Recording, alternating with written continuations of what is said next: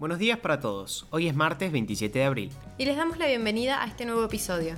Mi nombre es Manuel Carrasco. Y yo soy Jazmín Gutiérrez. Y esto es Primera Parada, un podcast de Publius Group. Nacionales.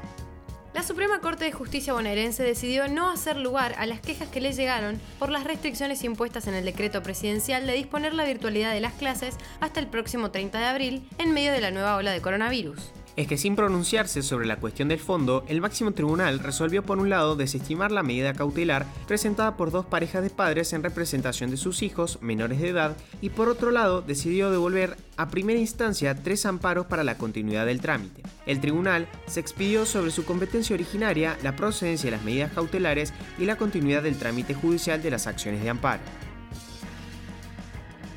Reunión de urgencia en Casa Rosada. El gobierno analiza nuevas medidas por la suba de casos. La saturación del sistema privado de atención en la ciudad de Buenos Aires acercó posiciones sobre el final de la semana pasada con la Casa Rosada.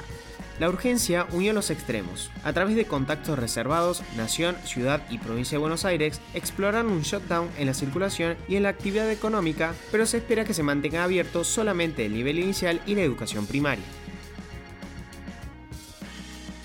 Demoras de hasta 10 horas para conseguir una cama de terapia y derivación de pacientes de prepagas a hospitales públicos en la ciudad de Buenos Aires. El sistema de salud privado sigue trabajando al límite de su capacidad. Desde la Secretaría de Salud de Moreno confirmaron que el 30% de los pacientes que se atienden en hospitales públicos son afiliados de prepagas. Fuertes cruces entre las visiones económicas argentinas y brasileras para el Mercosur. El ministro Guzmán rechaza la propuesta del resto del bloque de abrir y flexibilizar el comercio con el mundo. En este marco hubo un tenso cruce entre el ministro de Economía de Brasil, Paulo Guede, y su contraparte argentina. El último informe que brindó el INDEC sobre la inflación de marzo encendió las alarmas en el gobierno, pero no solo por el récord en la suba de precios. Es que la última medición del organismo estadístico que conduce Marcos Labaña fue superior a la estimada por entes oficiales de otras jurisdicciones del país. Por esa razón, crece la desconfianza en el ex diputado nacional y actual titular del organismo estadístico. Internacionales. Crisis en la India. Por la gravedad que implica la escasez de oxígeno en la recuperación de esta enfermedad, el ministro principal de Nueva Delhi anunció este domingo que incrementaría de 480 a 490 toneladas el suministro a los hospitales de la ciudad, aunque advirtió que en realidad se necesitan 700 toneladas. Las autoridades también decidieron prolongar una semana más el confinamiento que se debía terminar este 26 de abril, pero se extenderá hasta el 3 de mayo. Este lunes, el director general de la Organización Mundial de la Salud dijo que la situación de la India es más que desgarradora, por lo que aumentarán más profesionales de ayuda a los más de 2.600 que actualmente están en el país. Grupos terroristas se instalan en Venezuela mientras crece la anarquía. En los últimos meses, disidentes colombianos de la FARC y el ELN han tomado áreas del país ya fuera de su control del régimen de Maduro.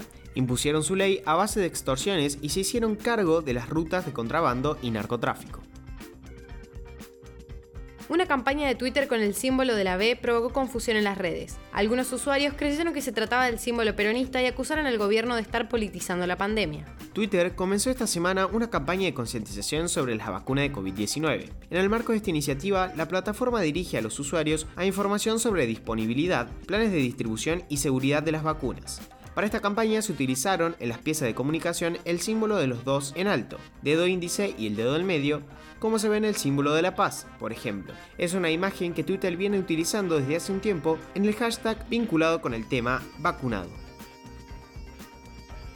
El gobierno de los Estados Unidos comenzará a donar dosis de la vacuna contra el COVID-19 de AstraZeneca una vez que ésta sea aprobada por las entidades sanitarias pertinentes del país. Se espera que entregue hasta 60 millones de dosis que allí no se usarán durante los próximos meses. La administración de Joe Biden se ha asegurado la provisión de cientos millones de dosis de los inoculantes de Pfizer, BioNTech, Moderna y Johnson Johnson. Y a diferencia de aquel, desarrollado por el laboratorio anglo-sueco, ya han sido autorizadas y están siendo administradas en el territorio.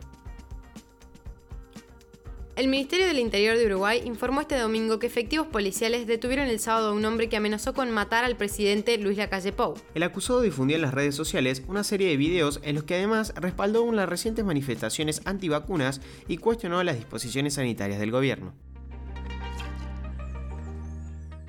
Ahora sí, los despedimos por hoy. Gracias por escucharnos.